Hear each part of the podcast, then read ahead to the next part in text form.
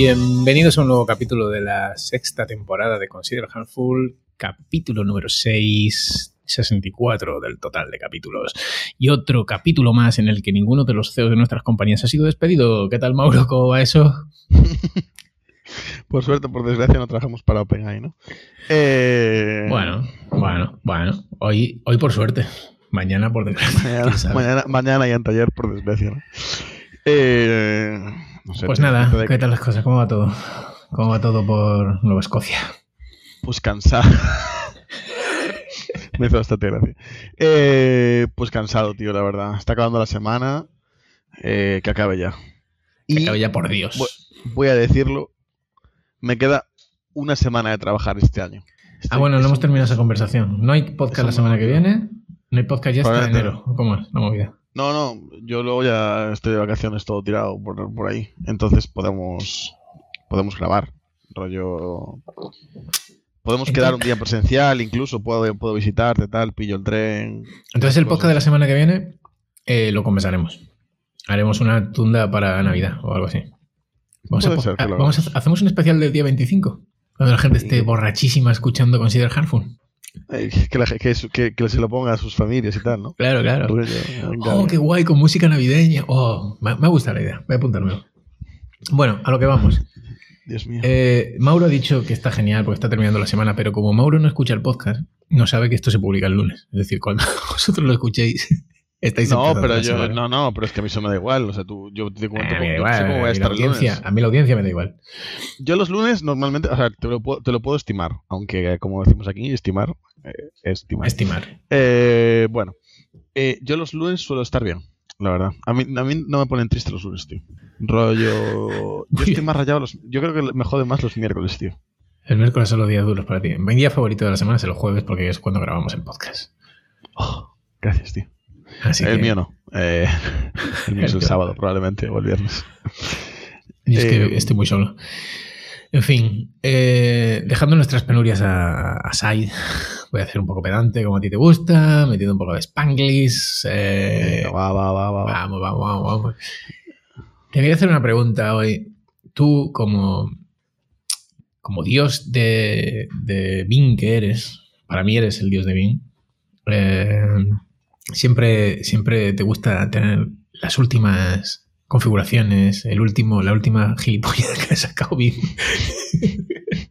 Eh, eh, me introdujiste. Yo, por ejemplo, sigo usando Coxserver ese o como se llame eso.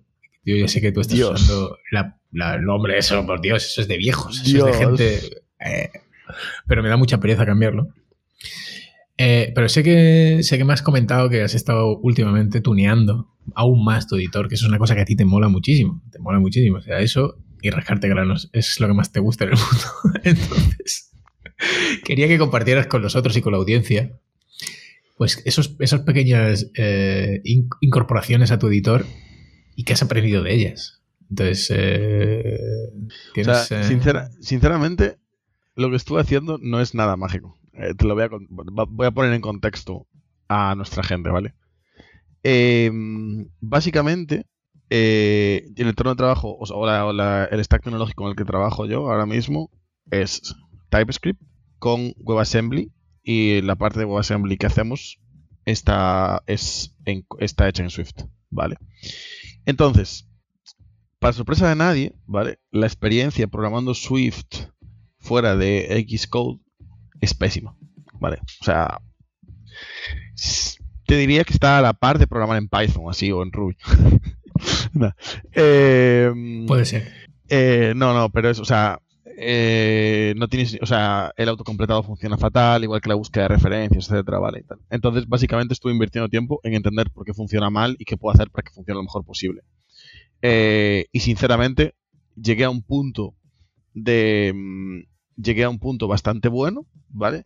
Y para lo que me sirvió es para esta semana valorar lo importante que son esas funcionalidades. Si quieres te digo, y si quieres orientamos la conversación en qué funcionalidades de esas de IDE, de buscar por referencias o lo que sea, son importantes para mí. Son, son esenciales. Muy bien. Me parece bien porque yo también tengo, tengo una opinión sobre eso. Claro. Entonces, para mí, súper importante la búsqueda de referencias. Era la que menos, era la que, la que más rota tenía, por una movida de. porque también usamos submódulos y tal, entonces como que se perdía. Y por ejemplo, una cosa que no podía hacer era si estaba dentro de un submódulo, eh, no podía buscar las referencias fuera de ese módulo, por ejemplo, y ahora lo tengo funcionando y tal, y me ayuda mucho más a entender cómo se usa y todo eso. Antes lo tenía que hacer pues intentando buscar el nombre de la clase y ver si más o menos, ¿sabes? En plan, Sí, sí, intentar entenderlo por ahí. Tienes que hacer la búsqueda, claro. Eh, es complicado. No, pero no, porque quiero decir, a lo mejor la búsqueda, en vez de arrojarme referencias, me arroja texto parecido que hay, ¿sabes? O sea, texto igual, pero no es exactamente referencia de una variable que se llama igual que la clase o lo que sea, ¿sabes? Y en vez de salir de 6, te salen 60 o lo que sea. Y ya tienes que ir tú sobre las 60 y ver cuáles son las referencias de verdad y cuáles no. La verdad es que. Vale. Bueno, eh, en fin, eh, yo esa la uso un montón, ya te digo, para entender eso, cómo se utiliza un módulo, eh, realmente cómo si tengo que hacer un refactor, de qué me tengo que preocupar, etcétera. Y sinceramente, llevaba un año programando sin esa cosa. Y te, aseguro que es bastante doloroso. Lo has de menos, ¿eh? te lo juro. Pero eso, te, pasa solo cuando vas a WebAssembly, ¿no? ¿O cómo es la movida? Sí, o sea, yo ya te digo que los cambios que hice no, no fueron, o sea, no, no te voy a poder hablar de ningún plugin fancy nuevo porque no me instalé ningún plugin fancy nuevo. Estuve... Me hice, me hice por oh. primera vez mis propias extensiones, o sea, hice más que configurar cosas, en plan, me hice algún... Sí, se puede decir una pequeña extensión y tal. la pared, ¿eh? Eh, pero poco, poco más, poco más. Pero sí, o sea, no sé, me apetecía convertir mi experiencia programando en Swift en algo mejor, la verdad. Yo el otro día me hice un plugin pero tú, tú eres el, ¿Y no te dieron un certificado? ¿No te dieron como una GitHub Star o algo de...? Mm, me extraña. Me extraña. Pues esto es un tema súper interesante que podríamos hablar otro día, que está muy de... Mira, pues lo voy a apuntar, porque... Que es el buildless. Es, ¿El qué? El buildless. Buildless. es eh, eliminar todo el proceso de build de aplicaciones JavaScript y y que, y que y usar la tecnología que actualmente funciona y sin, necesidad de compilarla ni. Bueno, compilarla, que no es compilarla, pero bueno. Eh, sin necesidad de hacer nada, ninguna transpilación ni ninguna movida. Simplemente coges, abres tu código y funciona.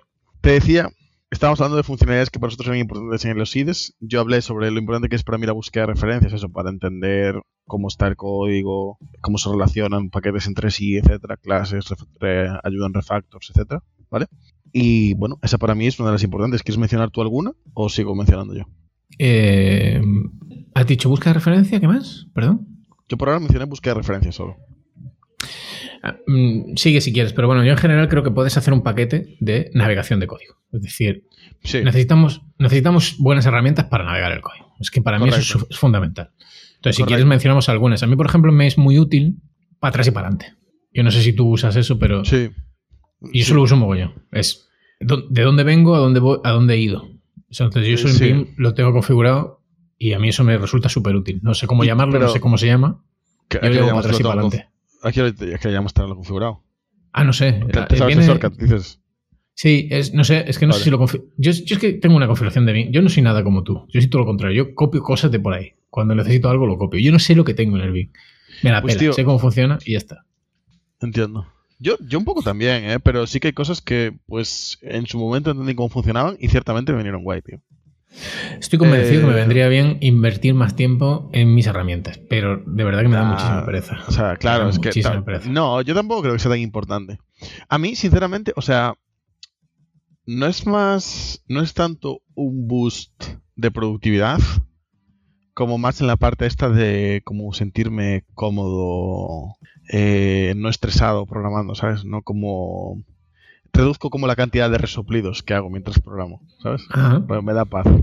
Eh, yo creo que va más No sé, yo no, necesito... Justo en esas cosas no, necesito... Me siento bien sin saber cómo, cómo... O sea, me frustra mogollón cuando tengo que configurar algo, cuando necesito algo que configurar.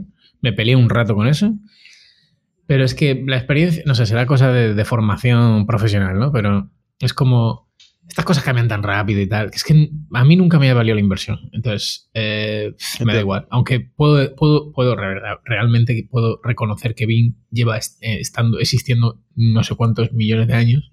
Creo que estaba antes que los dinosaurios. Y, realmente todo, lo que, todo, todo lo que inviertas en aprender Bing y cómo funciona la gestión de plugins y tal, y toda la movida y cómo funciona la configuración, seguramente es una inversión a largo plazo, no es algo que va a ser corto. Pero en general, si echo la vista atrás y miro todos los editores que he usado, esas cosas cambian tan rápido, tío, que me da una pereza aprender los internals de esas cosas que, no sé, me, parece un poco...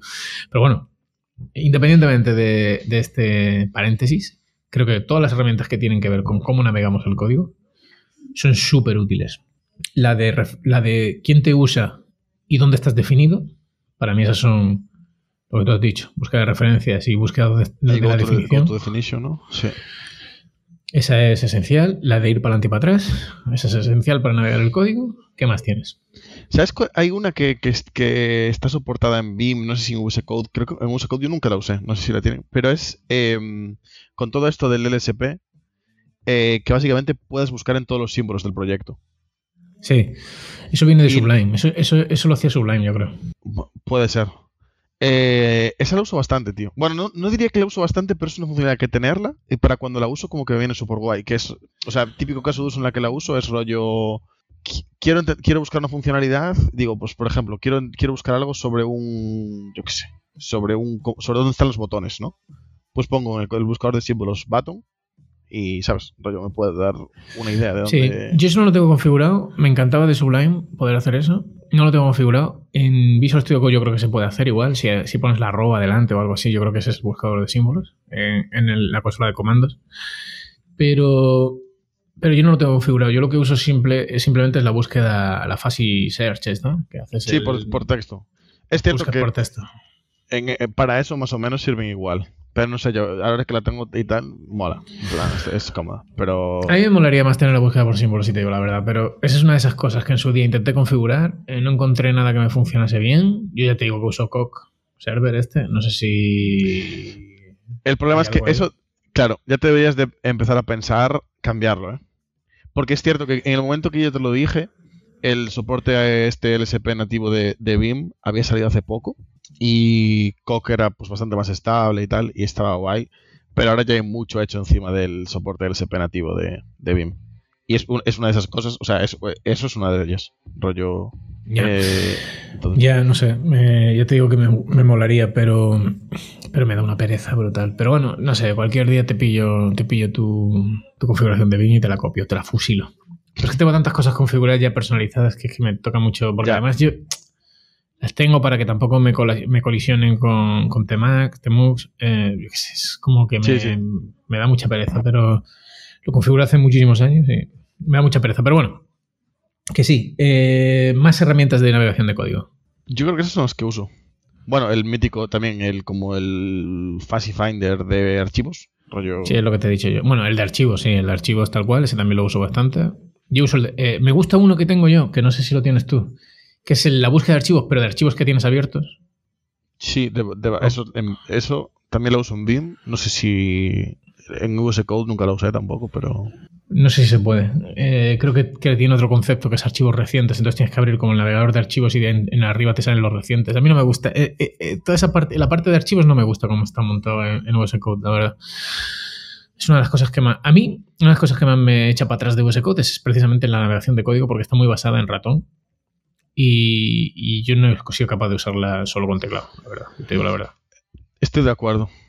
Eh, estoy de acuerdo. Y la otra de la que más me doy cuenta, o sea, o sea, de la que más me di cuenta esta semana y tal, es que, por ejemplo, eh, la gente que hace plugins en, en BIM normalmente hace los plugins abiertos a ser extensibles. Y en VS Code eso es mucho más raro. Eh, y está súper guay. O sea, que decir, en, en BIM todos son APIs y puedes cambiar cualquier cosa. Casi, entendiendo, ¿sabes? En plan, leyéndote pues, cómo funciona el plugin o lo que sea y lo, y lo cambias. En VS Code eso es mucho más complicado. O sea, tú no tienes una, una, un archivo de JavaScript donde puedas modificar el comportamiento de un plugin. Tienes una, una configuración en JSON, pero no.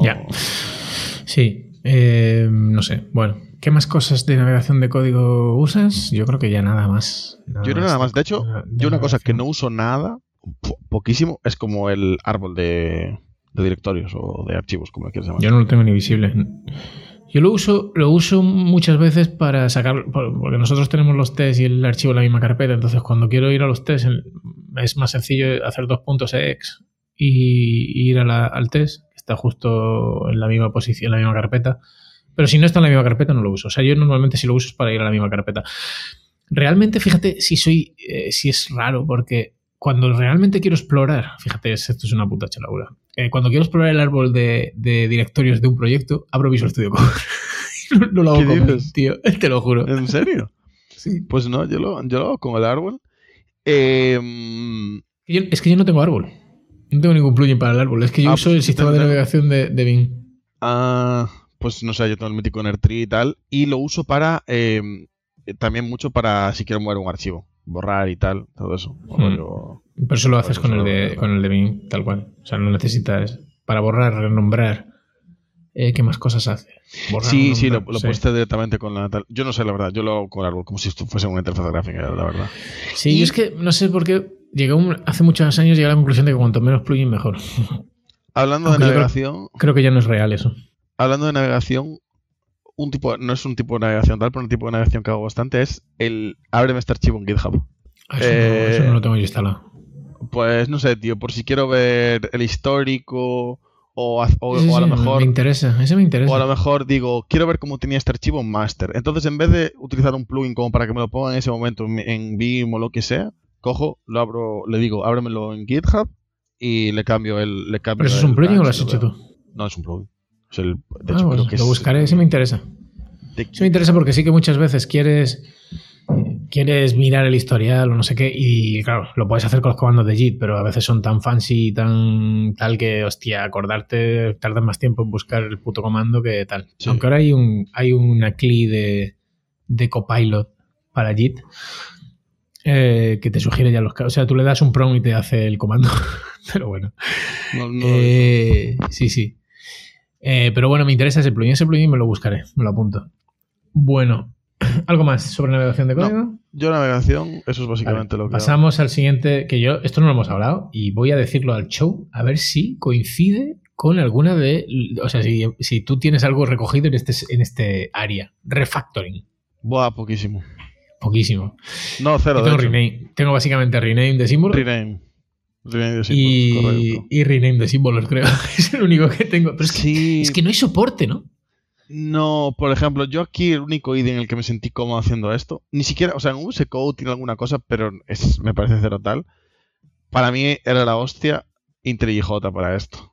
IntelliJ, pero claro, es que ya es IntelliJ, como moscas a cañonazos. Es... Para, pero IntelliJ para eso, con Java y tal, tengo el, tengo el Titanic para hacer, para hacer extraer una función, ¿sabes? Como, es que es muy loco. En Visual Studio Code hay un par de, de plugins, está Abracadabra o algo así se llama. No, y sin plugins ya lo puedes hacer, ¿eh? Ah, bueno, y sin plugins probablemente también, no sé. Pero hay varios plugins que te añaden como más movidas de refactoring. Pero, pero no sé, yo nunca me he sentido cómodo tampoco en mi socio haciéndolo. Te reconozco que hay que a veces. que lo que hace muy guay es. Lo que hace muy guay Visual Studio Code, y yo para eso sí que lo he usado. O sea, me he salido de BIM y me he ido Visual Studio Code para mover una carpeta, por ejemplo. Porque a lo mejor quiero extraer una carpeta fuera a otro, otra una librería o lo que sea. Y por tanto refactor, dices te hace todo, claro, te hace todo, te actualiza todos los imports, va, va, va. Que luego, bueno, luego tiene sus cosas, a lo mejor hay que revisarlo porque no están bien y sus movidas, sus mierdas. El otro día me la lió pardísima con un, con un, con un replace que, que es un puta madre. Mira, una cosa que tiene, de la misma manera que, de la misma manera que dije lo de una cosa que tiene muy buena BIM para los plugins, una cosa muy buena que tiene Visual Studio Code y que trajo para todos los editores es que LSP lo, lo inventó Microsoft para VS Code. Perfecto. Es que Microsoft ha inventado un montón de cosas que nunca se le reconocen porque, es, porque la odiamos y, a muerte. Y eso es lo que, lo que hizo que, que editores como NeoBeam o ahora mismo cualquier editor tengan un soporte al, a cualquier lenguaje muy bueno en cuanto a autocompletado, búsqueda por referencias, etcétera, porque ahora ya no tienen que integrar el suyo propio. O sea, básicamente ahora cada lenguaje hace su servidor DLSP y todo se puede integrar con él que es un protocolo común y todo eso, ¿no? Y eso realmente es porque... está, ha estado siempre... A ver, yo he trabajado 10 años en el ecosistema de Microsoft y Microsoft, aunque siempre ha sido súper criticada, Microsoft comparte y ha, y ha promovido mogollón el open source, aunque la gente no se lo crea, y los estándares abiertos. Pero bueno, no es un podcast sobre Microsoft y no nos van a regalar una camiseta. No, pero bueno, hablando de editores, quiero decir, a mí eso es una cosa muy importante, porque a lo, que quería, a lo que quería ir es que aunque a lo mejor no estén soportadas por defecto, tú no sepas cómo invocarlas, todas esas cosas en VS Code en realidad van utilizando el SP. Las de TypeScript, por ejemplo, no. hay pues porque hay acciones de mover carpeta y todo eso. Entonces, realmente en BIM funcionan. Y yo en TypeScript, antes cuando solo programaba en TypeScript, las usaba. Ahora ya no, porque ahora ya no recuerdo ¿eh? ni cómo se invocan ni nada, hace mucho que no las uso. Pero. Pero es que yo tampoco. Es que yo a veces me cuesta. O sea, yo una cosa que me sorprendo haciendo y que, bueno, tengo que reconocer que me es productivo y no es que me guste, o sea, no es que lo evangelice, pero sí, yo uso. Para ciertas operaciones cojo y abro el Visual Studio Code porque es más cómodo y ya está. Y me quito de movida. o sea, yo uso Bing en mi daily basis, pero cuando tengo que mover una carpeta tal, pues cojo Visual Studio. Cuando tengo que explorar un árbol de directorios porque quiero entender un poco tal, cojo Visual Studio.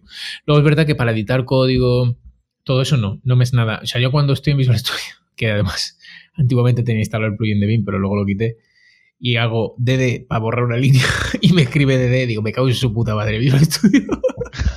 pero no tienes instalado soporte de Bing, que es como súper straightforward. No, porque luego como no es exactamente igual y yo tengo algunos shortcuts distintos y tal, lo, hago al final, me encuentro, no me siento cómodo, entonces al final decides instalarlo y decir, no, es que no lo quiero usar para editar. Y entonces, pero a veces se me va la pinza, claro, tengo abierto el BIM porque el Visual Studio Code porque he hecho otra movida y edito ahí y digo, ah, no puedo, joder, aquí no se puede editar así. Y me toca un poco la moral, pero bueno. Te diré que lo, que es más, o sea, bueno, vamos a seguir. Vale, Refactor, no sé si tienes algún otro grupo de grupúsculo, área, eh, cluster de herramientas. Bueno. ¿Qué usas en BIM? Hay una que no es exactamente relacionada con BIM, pero hablando de editores tal, creo que podemos hablar, que es colaboración, ¿no? Collaboration. Pues no sé a qué te refieres, yo en BIM no tengo nada. bueno, quiero decir, yo tengo, o sea, yo por ejemplo en BIM si quiero compartir, o sea, si quiero hacer pairing o lo que sea, eh, utilizo Upstream. Que hay mucha gente que utiliza Teammate. Ya. pero es que eso ya no es BIM, quiero decir, es compartir un terminal. claro, pero bueno, quiero decir, en plan rollo, pero en BIM normalmente lo sí. Lo quería mencionar porque, por ejemplo, en VS, en VS Code sí que lo haces con la propia extensión que tiene, que también es muy buena la Live Shares yo creo que es lo mejor que hay para eso. O sea, no... Sí, yo creo que ahora mismo, eh, si, si tú quieres, si necesitas esa necesidad, Visual Studio Code ahora mismo es... Porque es que encima ni siquiera, o sea, yo lo tengo usado en entornos donde la gente no tiene ni siquiera instalarse el Visual Studio. Porque le mandas un enlace y va a Visual Studio web, tío, que es una puta locura. O sea, es, la hostia. Yo, por ejemplo, cuando daba clases a niños mm, de programación, es maravilloso, porque no tienes o sea, no tienen que instalarse nada en su ordenador, todo funciona FETEN, o sea, es fuera, te quitas de líos. Entonces, como em, para compartir código me parece espectacular. Em, pero bueno, sí quería hacer una, mención aquí porque em, relacionado con lo de BIM, que es que a día de hoy hay aún hay mucha gente que recomienda Teammate, ¿vale? Y yo lo, lo comprobé otra vez hace un año y seguía así. Y Teammate está basada en una, una versión de Temux que ya es súper vieja, que probablemente tenga agujeros de seguridad. Y lo sí. que sea. Y hay una alternativa que es Upstream, que básicamente desacopla lo que es compartir una terminal de que, de, que, de abrirte una sesión de Temux, ¿vale? Y bueno, yo es la que le recomendaría a todo el mundo. Sí, eh, te lo agradezco porque para mí siempre ha sido un concert. Yo no sé si tiene agujero de seguridad, probablemente no. Pues está basado en SSH y tal. O sea, no, creo que. O sea, quiero decir, aunque sea. Bueno, es, es un protocolo bastante estable, eso es cierto. Vale, pero, pero sí que tiene una cosa, que es que le estás dando acceso a tu terminal al que, a cualquiera. Porque, claro, esa persona que entra por Teammate está en tu ordenador. O sea, puede hacer, puede borrarte un directorio, puede buscar en otras carpetas, ¿sabes? Está entrando como tú en esa sesión. Sí, pero ¿dónde quieres ir? ¿Cuál es la diferencia? ¿Y qué, Pues yo no sé Upstream lo que hace, pero sí que sé que hay otras que, que, lo que hacen es levantar como una especie de Docker o sea, que es como que le ah. das acceso a un, a un, contenedor dentro de tu ordenador y no se puede salir de ahí. No sé cómo es Upstream, pero hay otras que hacen eso. En este caso no es así, la verdad. En este Creo caso. Que es un poco lo que hace Visual Studio Code, porque en Visual Studio Code tú también puedes eh, darle acceso a la terminal a alguien, pero no te puedes salir de ahí, yo creo. Sí que puedes salirte. ¿Sí? ah, bueno, lo, que pasa es que. ¿eh? No, lo que pasa es que, a lo mejor yo, yo, cuando lo usé estaba usando Codespaces, que es como tener el proyecto en, un ordenador. En un, ordenador lo que podías hacer era darle acceso em, a, de modo lectura solo a las terminales y tal, eso sí que lo puedes hacer. Rollo, esta terminal solo la puede ver en modo lectura esta persona, lo que sea, eso sí que lo puedes hacer con LiveShare. Pero una vez la escritura puede hacer lo que quiera. Bueno, pues, pues em, interesante. Pero bueno, que está guay. Pero quiero decir, también una cosa mala de lo que tú decías de, Teammate es que si meten una versión nueva de Temux donde hay una X feature, yo recuerdo que hace 5 o 6 años la primera vez que lo configuré me pasó, eh, no la tienes. porque eso estaba basado, estaba en una versión, anterior. Eh, eso me pasa mogollón. Digo, hostia, eh, justo esto que han sacado ahora de Temux. No lo tengo. No, no, no, pero yo no sé si era algo tipo, pues no sé, rollo, algo iba mal cuando. No, sé, no me acuerdo, la verdad. Pero. Ay, mentira. Yo empecé a utilizar. Mintiendo, no, no, era algo rollo con el ratón, que rollo. Si quieres hacer scroll con el ratón no funcionaba, creo. En plan. No me acuerdo. Da igual. Eh, entonces, eso sobre la colaboración. ¿Qué más cosas usas tú con tu ID en el día a día? Bueno, escribir, ¿no? Claro, bueno, editar. Yo para mí, en ese sentido, pero yo uso básicamente, yo intento usar casi todo Vanilla, Vanilla Bean, sin, sin plugins, todo lo que es edición y tal. No... Git, ¿cómo lo gestionas? ¿Todo terminal? Todo terminal. Yo también.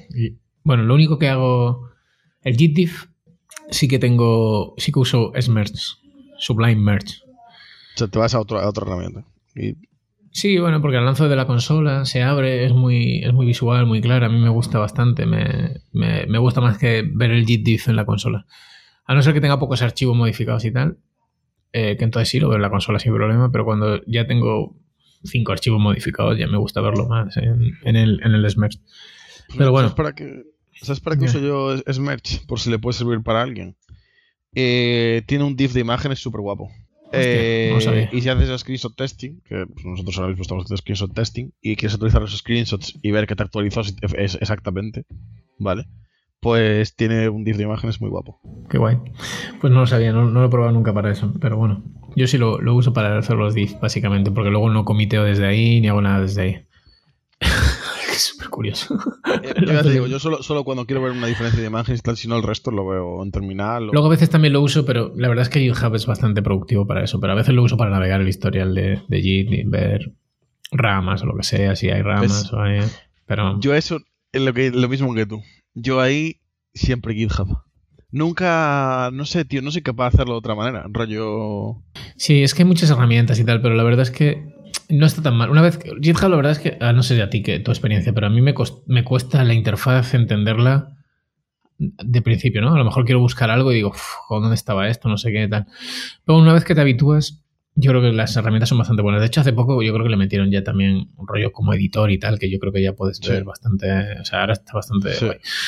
Pero bueno, Mm, a veces sí que lo hago en Smer por no ir a GitHub. Pero bueno, supongo que si me instalo el plugin este que tú dices de GitHub, mm, vamos, básicamente va a ir todo a GitHub. Porque, claro, eso te hace muy, muy, muy productivo. Pues no sé, eh, más herramientas que yo uso. Eh, eh, ¿Sabes una cosa que yo no uso? movidas de estas tipo. Bueno, es que aquí ya rajamos una vez de los debuggers y tal bastante, ¿no? Pero muy de este tipo, ejecutar los tests y poner el breakpoint en el, en el editor. No, nunca, nunca, jamás. O tener el test runner dentro del editor. O tal, cero. O sea, nunca jamás no. Lo he, tengo hecho, pero ya no me compensa. O sea, quiero decir, me da una pereza. Igual. Que al final, bueno, eso lo haces corriendo los tests y con console log, pero, pero bueno, lo prefiero que configurar toda esa mierda. Y, otra cosa que sí tengo en el editor, un plugin que sí tengo, que sé que te va a gustar, es Copilot. Eh, yo lo uso, yo lo uso. ¿Tú, pagas Copilot y pagas ChatGPT? Pero bueno, tío, te está montando el dólar, cabrón. Yo no pago ChatGPT. Pero no me dijiste que usabas ChatGPT la versión de pago. Uso ChatGPT versión 4 a través de Bing. Nunca tengo conversaciones de más de 5 mensajes con ChatGPT. Pues entonces no sabes lo que es la auténtica experiencia de ChatGPT. ChatGPT es una no, pasada. No, no, la verdad que no. Hasta que lo eh, cierren, porque se ve que va a al tocho. eso, no, eso, no va a ningún lado. no, yo creo, que lo de la IA no va a ningún lado. ¿no?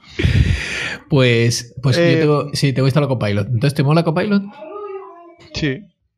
A ver, sobre todo, ¿sabes en qué me mola mucho? Volvemos a Swift.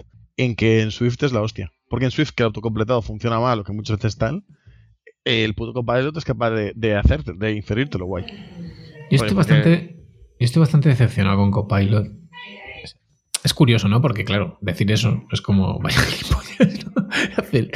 Pero claro, es que si pruebas ChatGPT, la versión full, eh, y le dices. O sea, ChatGPT, o sea, para mí ahora Copilot es un autocompletado. O sea, yo, por ejemplo, el rollo este que te demuestra muchas veces de tú le pones en los comentarios, oye, a mí me gustaría hacer un script que haga esto, no sé, no sé cuánto tal, y él te lo genera. Para mí, ese tipo de cosas no me funcionan casi nunca, tío. Todo el código que me da es mierda, no entiende bien lo que le quiero. Sin embargo, yo voy a ChatGPT y le digo, oye, ¿cómo hago, pues no sé, eh, una chorrada que busqué el otro día, no me acuerdo qué era, tío. Oh, no me acuerdo, tío. Pero y, y, te, y, te, da todo el código, tal, lo miras, tal, perfecto. Te entiende genial, copias el código. Pan. Eh, si quieres saber cómo aproximar un problema, toda esa parte. Y, y te digo, y yo estoy usando, que es otra cosa para que uso Visual Studio Code, cuidado, porque no tienen los cojones, los santos cojones de implementar el chat para Bing. Pues uso Visual Studio Code para el chat de Copilot. Y no, no, tiene nada que ver con ChatGPT. ChatGPT le da mil patadas. Entonces, eh, prácticamente lo uso como lo autocompletado. Y está bien, quiero decir, no es que esté mal, es la hostia, es súper poderoso, te, el auto, es un autocompletado muy, muy, muy, mucho mejor que cualquier otra cosa, mejor que el Cog Server, que el LSP, que su puta madre, es mucho mejor que todo eso.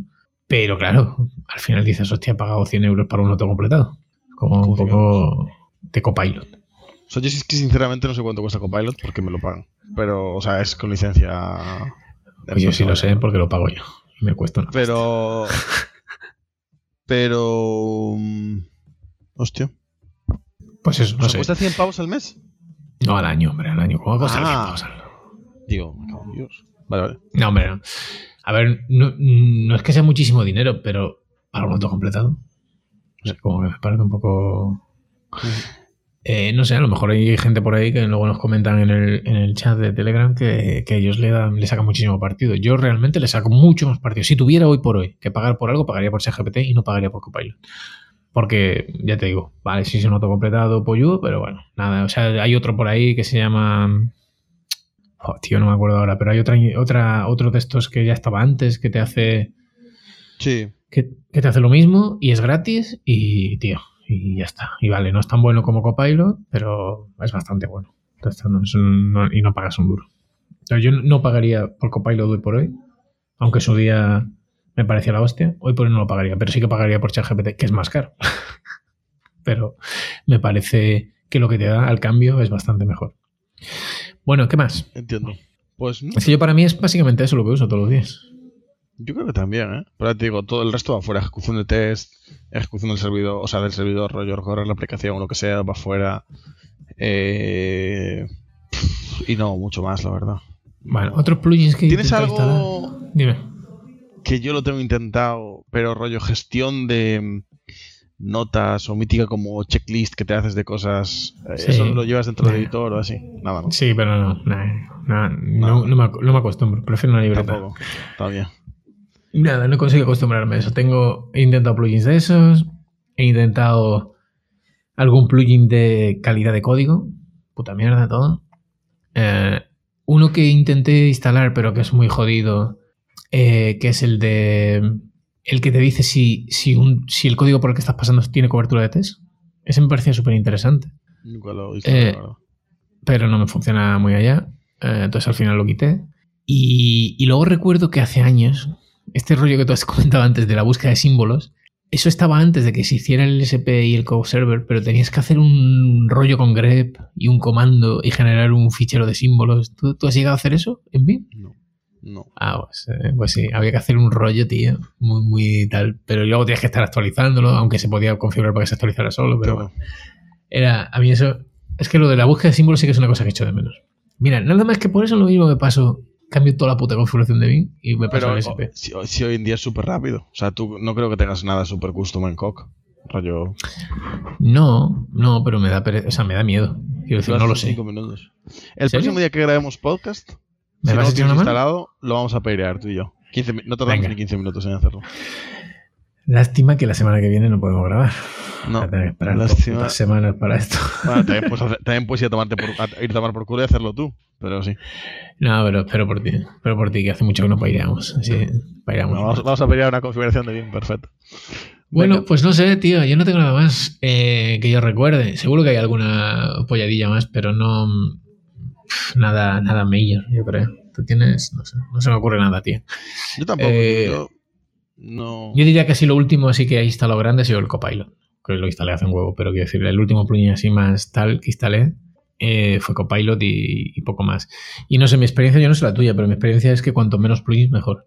Eh, ahí atrás, hace muchos años, cuando empecé a usar Bing, instalé mogollón y eso iba mal caballo malo. Yo no sé si eso ha mejorado o no, pero claro, yo tuve mi etapa de esta de, pues te modificas como la power line esta, ¿no? O sea, la línea de... tal cual, tal cual. Sí, sí, cero, cero, cero, cero, Que te salen como si fueran pestañitas en vez de tal, lo que sea.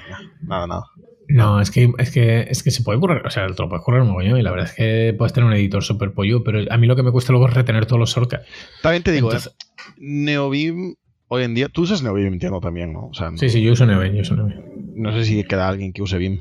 ¿Tú sabes cuál es la historia de.? O sea, no sé si esto es una leyenda urbana o no. No, cuéntamelo, yo no, no, conozco, no, he profundizado. Yo, según tengo entendido, es que el, el creador de Vim aunque era código abierto, era súper reacio que otra gente contribuyese en el, en el repositorio. Rollo, no sé si realmente lo prohibía o es que era como muy tipo muy hater o lo que sea.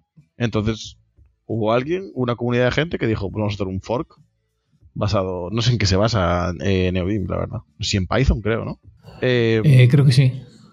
Y... ¿Tu lenguaje favorito? Jesús. Eh, y se scriptea en, Lua, que bueno. Eh, y nada, entonces nació de ahí. Yo tengo entendido eso, la verdad. No sé si. Podría ser, podría ser la verdad, no sé, no tengo ni idea. Pero bueno, en cualquier caso, es que no hay diferencia, yo creo, ¿no? O sea, sí que hay diferencia de NeoBeam a BIM, pero de BIM a NeoBeam no hay diferencia. Tú puedes tener exactamente el mismo flujo que tenías en BIM con NeoBeam. No creo que haya ninguna diferencia. Creo que si es al revés, sí, ¿no? Pierdes cosas, pero, pero si vas de BIM a NeoBeam, estás igual que estabas. Correcto, correcto. correcto. No sé, yo es un, es un, es un editor que, siempre que lo menciones, ¿no? Yo uso BIM y tal, la gente te mira como, bah, vaya flipado y tal, porque es verdad que Visual Studio Code, no sé cómo lo han hecho, pero se han convertido en el estándar de facto. O sea, es una puta pasada lo de, lo de Visual Studio Code. Pero bueno, sí supongo que si le das un buen editor a la gente gratis, es fácil y le metes pasta al editor, porque claro, estaba Atom antes, estaba Sublime, pero al final son gente, eran, eran, eran pocos desarrolladores tirando de ese proyecto solos. Y bueno, Atom, era de GitHub, ¿eh? Bueno, pero era como Atom estaba por detrás de, o sea, por, construido encima de otro esfuerzo, ¿no? Que era open source, ¿no? No recuerdo, no, sé. Bueno, que Yo creo que simplemente Atom estaba ahí y era un esfuerzo que había hecho GitHub. Bueno, pero un momento, ¿Atom no, se convirtió en Visual Studio Code? Porque es que GitHub lo compró Microsoft. Mismo, claro, pero el rollo es que antes de esa compra, Atom salió. Y dos años después de que saliese Atom, a lo mejor, dos o tres, salió Visual Studio, Code. Que metía todo esto del SP. O sea. Claro, claro, pero es que Atom yo creo que era en open source y Visual Studio Code probablemente esté basado en Atom o en su momento. Porque Atom, de hecho, tenía luego dentro tenía otro framework para construir ese tipo de aplicaciones que se llamaba como. Electron. Electron, efectivamente. cosas así, es de Atom. Pero Visual Studio Code, yo no sé si se basa en Electron o no, la verdad. Pero. No lo sé, la verdad, pero en su momento, Microsoft y GitHub de aquella no tenían nada que ver. ¿eh? No, no, por eso, por eso, pero que cuando Microsoft lo compró, supongo que no iban a mantener dos proyectos. Quiero decir, Atom podría, a lo mejor hubiera seguido para adelante, pero claro, si Microsoft compró GitHub y no tenía puto sentido. No, no sé. Yo es que Atom no llegué mucho a darle bola porque yo estaba muy. En esa época estaba yo con Python y Sublime para Python, la verdad es que. No, y eh, estabas, estabas con Vim también. Porque cuando en la época de usar Atom fue cuando tú y yo empezamos a trabajar juntos, me acuerdo 100%. Que era cuando ah, vale, pues entonces Sublime fue después. Eh, y tenías, y básicamente, si programabas JavaScript, tenías tres opciones, que eran Atom, eh, Sublime o NeoBeam o Vim, básicamente. Y después del poco fue cuando salió TypeScript. O sea, no, eh, Visual Studio Code. Code, yeah. Que eso sí, eso, bueno, eh, para Sublime y Atom, yo no sé, no sé el estado de Sublime ahora, si lo usa mucha gente, pero... Yo te voy a hacer la última pregunta porque llevamos 42 minutos de chapa y luego verán qué queda esto cuando lo recorte, pero ¿no te pasa a ti, como me pasa a mí, que ahora cuando pillo el IntelliJ o pillo un editor así bastante full de, de cosas, me abruma mogollón, tío? O sea, yo ahora las veces que. Porque, joder, IntelliJ tiene, tiene una versión para JavaScript muy polluda. Quiero decir que, es, que, tiene versiones para todos los lenguajes. Que ahora no se llama IntelliJ, no sé cómo se llama, pero bueno, como, sea, ¿no? Er, es JetBrains. JetBrains tiene, tiene editores para. ¿IntelliJ ya se llama IntelliJ? No, digo, la, la, versión para JavaScript no se llama IntelliJ, se llamará IntelliJavaScript o como se llama. O antes se llama WebStorm. WebStorm. O WebStorm o como se llame, no qué sé, tío. Me pela. Eh, pero la vez que lo intento usar es como, Dios, es que es súper abrumador, es que no sé por dónde meter mano, es que hay mil comandos, mil opciones, no sé qué tal, y al final siempre vuelvo algo más sencillo, tío. No sé, me, cuesta mucho. Yo depende. Yo, por ejemplo, una vez en mi vida, o sea, durante una etapa de mi vida, estuve haciendo backend en Java, Spring Boot, todo eso, ¿vale? Y la experiencia con IntelliJ era muy buena. Lo que te decía, nivel de refactors, podías, eh, tenías, por ejemplo, la, gestión de la base de datos, eh, tenías tu base de datos ya conectada ahí, tiene cliente base de datos, al final IntelliJ y todo eso, ¿no? Entonces, pues tenías que ver algo en staging o lo que sea, ya lo veías ahí, etcétera. En ese entorno, en ese, en ese entorno en concreto, para mí era muy guay. Ahora bien, si tengo que montar el Cristo que tuve que montar en BIM la semana pasada para que funcionase todo eso, en IntelliJ sería imposible. Rollo, tener dos language servers eh, eh, al mismo tiempo, configurar uno en concreto para que siempre use el mismo root, no sé qué, no sé cuándo, tal. Todo eso es imposible. Eh, entonces, supongo que depende mucho de ese contexto. Pues te lo compro porque es verdad. Yo creo que si volviera a .NET o volviera a Java o volviera a un lenguaje así más de ese tipo, probablemente sí que. O sea, de hecho, por ejemplo, si vas a .NET tienes que usar, que tienes que usar Visual Studio. Porque es como. O sea, no puedes. Es como. Es como te pasa con Swift, con Xcode. Pues igual, ¿no? Es como Visual Studio es el estándar, pero es que encima Visual Studio sí que es un editor bastante potente, es bastante chulo. Hmm. ¿Vale? Eh, entonces, Claro, evidentemente, si fuera a uno de esos entornos, probablemente sí. Pero para JavaScript, por ejemplo, es como. se me hace súper pesado usar un entorno de eso, o sea, usar un editor de ese tipo.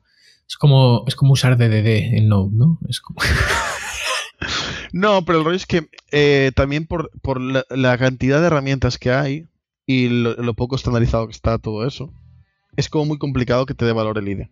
Un rollo, por ejemplo, pues la integración con Webpack o lo que sea suele funcionar mal eh, no sé qué, ¿sabes? Todo eso suele funcionar mal. Entonces acabas tema toda la terminal, entonces acabas utilizándolo como si fuese Visual Studio Code, solo que tarda 20.000 años sin hacer movidas en background. Ya, es que Pero bueno, yo, yo la vez que lo he intentado ha sido siempre por el refactor y por el tema de la navegación y tal. Pero nada, tío, me, me, resulta, no me, no, me, no me resulta cómodo. Bueno, yo creo que 47 minutos de chapa hablando de, plugins de editores. Creo que si has llegado hasta aquí, hasta el final, te mereces un premio. Eh, una, suscripción. Deja un mensaje en el canal de Telegram de Consider Hardful y recibirás una suscripción a la newsletter de Kenbeck. Porque solo no se han consumido todas, pero aunque se consuman, yo estoy seguro de que Kenbeck me mandará otras tres. Porque soy, así somos los colegas. Los colegas. Entonces, nada, Mauro, eh, te, emplazo para una nueva edición de Consider Hardful, que no va a ser la semana que viene. La semana que viene vamos a estar. Mm, vamos a descansar. sequía. pero eh, lo mismo, lo mismo mm, publico algo, un, recopilación, una recopilación de nuestros mejores momentos, ya veremos. Eh, o no, o no. porque depende si tengo tiempo, o no tengo tiempo. Jesús. Así que nada, bueno, eh, un abrazo y hasta el próximo día. Venga.